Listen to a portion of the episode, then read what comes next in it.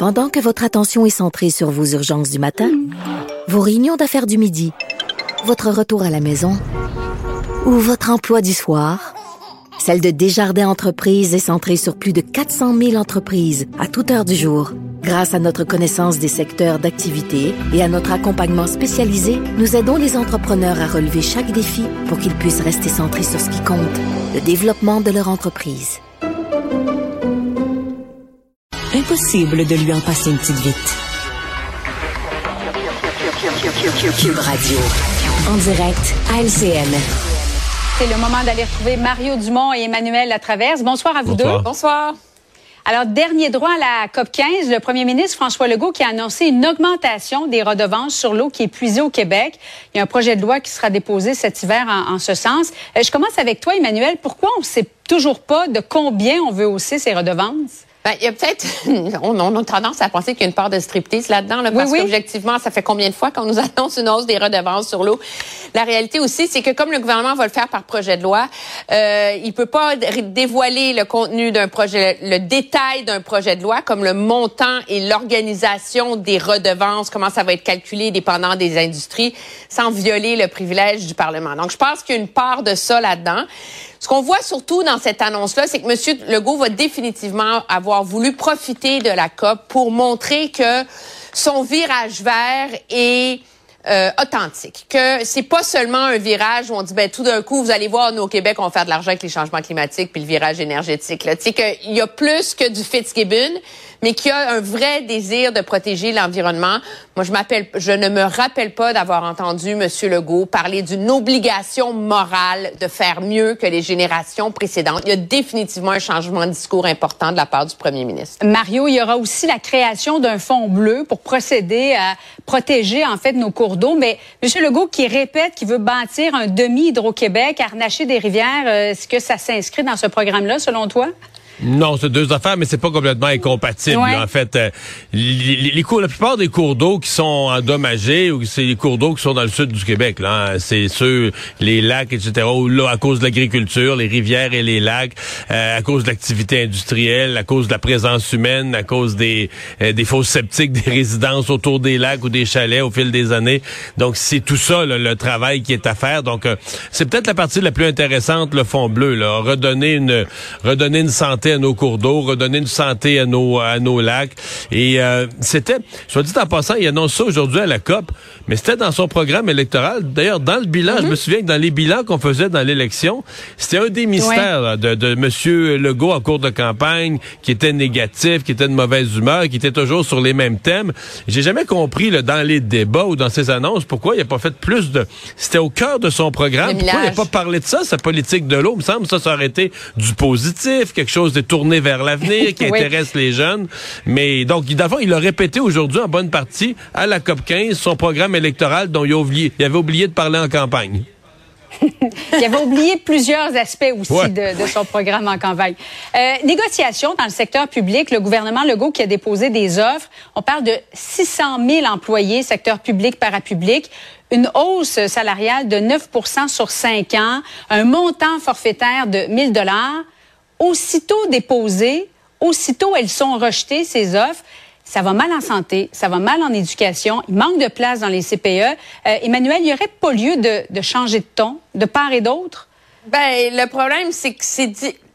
J'ai souvent été critique de cette approche-là. Tu sais, on monte aux barricades au jour 1. Mais c'est difficile d'être surpris de la réaction des syndicats. Je veux dire, s'il y a une année dans les dernières décennies où tout le monde comprend l'enjeu du coût de la vie, l'enjeu de l'inflation, l'enjeu de l'appauvrissement à cause de l'inflation, c'est en 2023. Et la réalité, c'est qu'avec des offres salariales de 3 ils ont raison, les syndicats, quand ils disent que les employés vont s'appauvrir, puis à 1 Ouais. aussi les années suivantes. Je veux dire, c'est pas dans les cadres économiques, c'est pas dans les projets, les, projets, les prévisions économiques que l'inflation va baisser à 3 en, en, en 2023. Puis pas non plus qu'elle va baisser à 1,5% en 2024. Donc, c'est sûr que ça fait partie du tango, je pense, du gouvernement qui voit venir euh, l'appétit vorace des syndicats qui veulent non seulement des augmentations de salaire liées à l'inflation, mais avec un rattrapage salarial important en plus. Donc, le, le gouvernement, comme d'habitude, part très bas, puis l'étire sur cinq ans Pourquoi? Pour se donner de la marge de manœuvre, parce que je doute qu'on finisse par accoucher d'une convention collective de cinq ans. En même temps, Mario, lorsqu'on parle des infirmiers, infirmières, des enseignants, ils nous disent souvent que l'argent, c'est pas la priorité. Ils veulent de meilleures conditions de travail. C'est vrai, mais ils veulent les deux. Je veux dire, ils vont, les deux. ils vont négocier sur le salarial aussi. Mais sur le salarial, ça m'inquiète pas tellement. J'aime bien l'image du tango. Là. le gouvernement part là, puis le syndicat mhm. demande ça. Puis là, quand le gouvernement dépose son offre, ben là, le syndicat dit on est outré, on s'entendait pas à si peu, puis ils vont négocier, puis ils vont s'entendre quelque part à mi-chemin.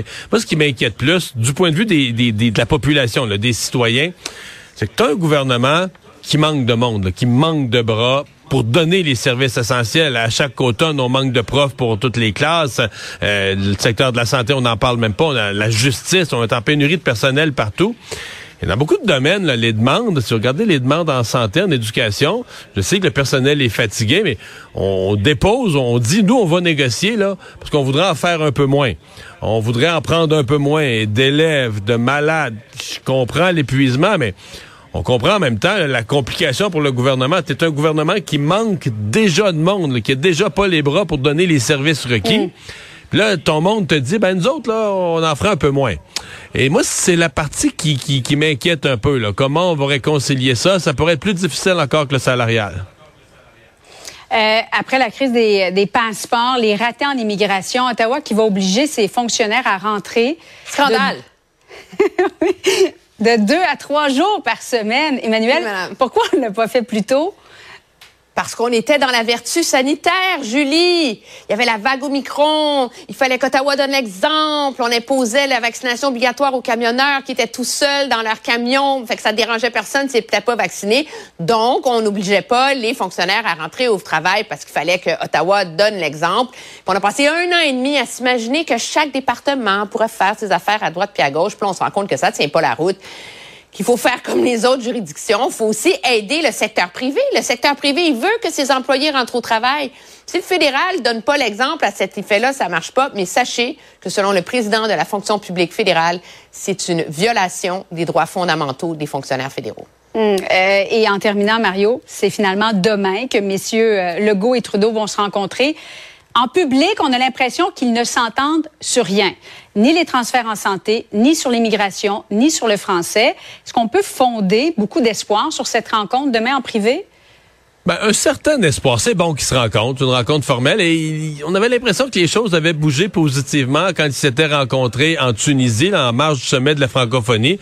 Mais c'est vrai, c'est pas pour rien qu'on parle autant de cette rencontre. Les, les, enjeux sont, sont dans le plafond parce que tu as trois gros sujets, là, langue, immigration ou santé, où il y a des vraies choses, des vrais problèmes à régler. Et les visions sont quand même dans certains cas diamétralement opposés, euh, dans d'autres cas peut-être un peu plus. La santé, à mon avis, c'est le sujet où ils n'auront pas le choix.